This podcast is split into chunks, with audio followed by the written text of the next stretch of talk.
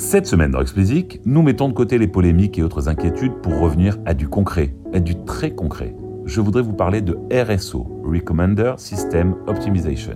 C'est comme le SEO, mais pour les algorithmes de recommandation et pas pour les moteurs de recherche.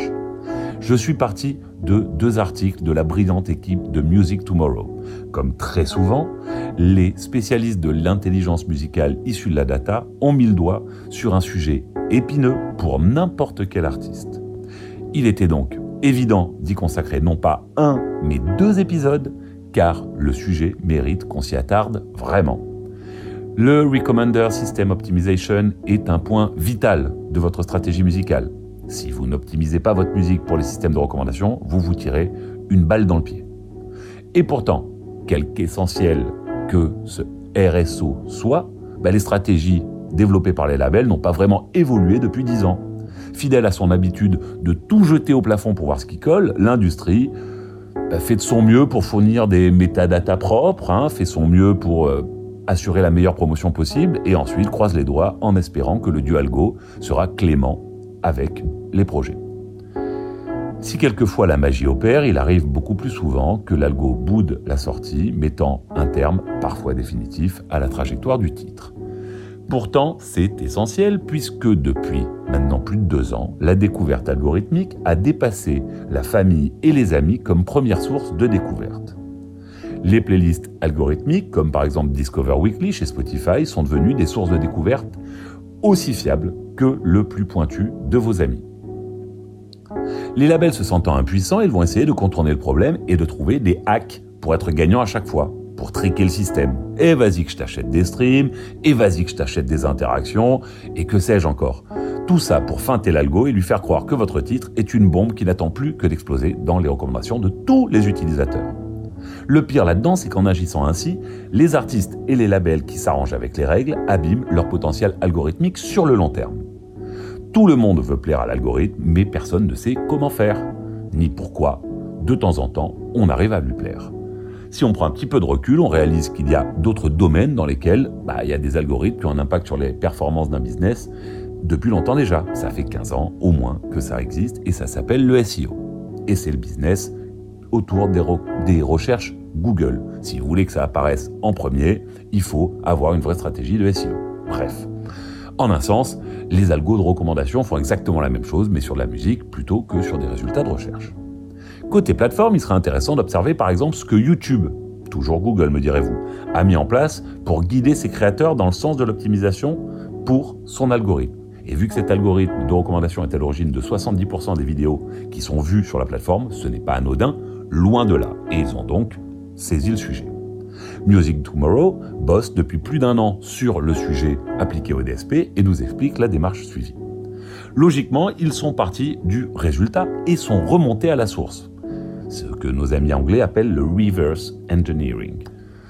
Mettons-nous donc à la place d'un label manager qui arrive le lundi matin dans son label, ouvre Spotify for Artists, mettons, et constate qu'il y a un énorme pic durant le week-end de streams venant des radios et de l'autoplay. Super nouvelle, me direz-vous, génial, hein Sauf qu'à un moment, on va lui demander de reproduire l'opération. Et là, il faudra qu'il comprenne ce qui s'est passé. Enfin, au moins, commencer à comprendre, et dans les grandes lignes, le système de recommandation de Spotify. Ça tombe bien, Music Tomorrow a aussi fait un article sur ce sujet et je vous le mettrai en lien dans la newsletter.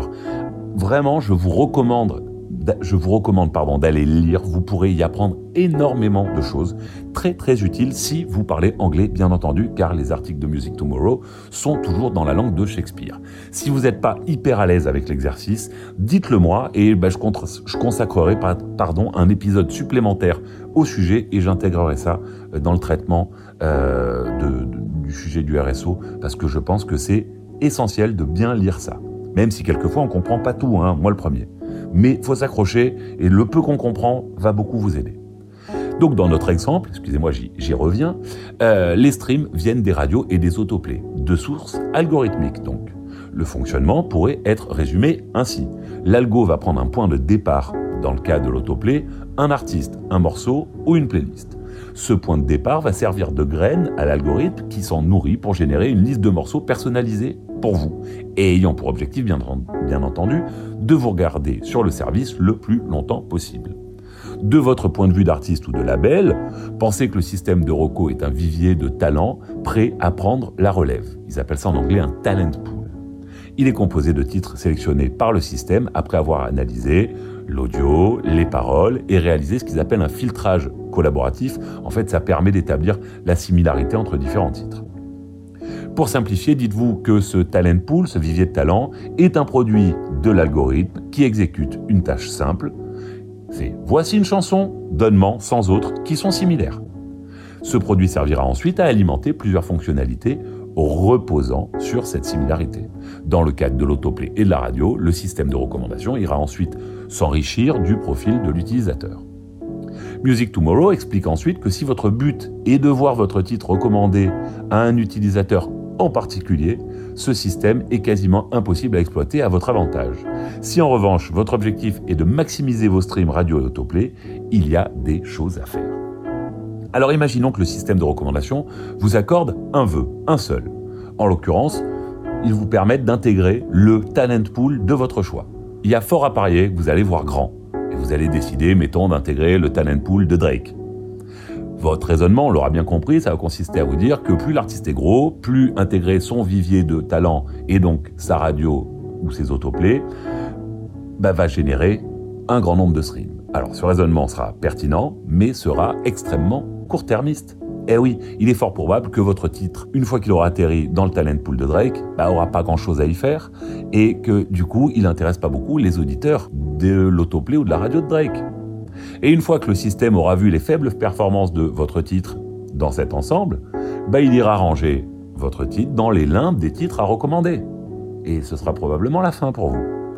Alors pour avoir des effets bénéfiques, comment faire? Et comment faire pour avoir des effets bénéfiques même à long terme, ou surtout à long terme, aurais-je envie de dire? Il ben, faut déjà commencer par cesser de vouloir feinter le système et se décider une bonne fois pour toutes à travailler de concert avec lui.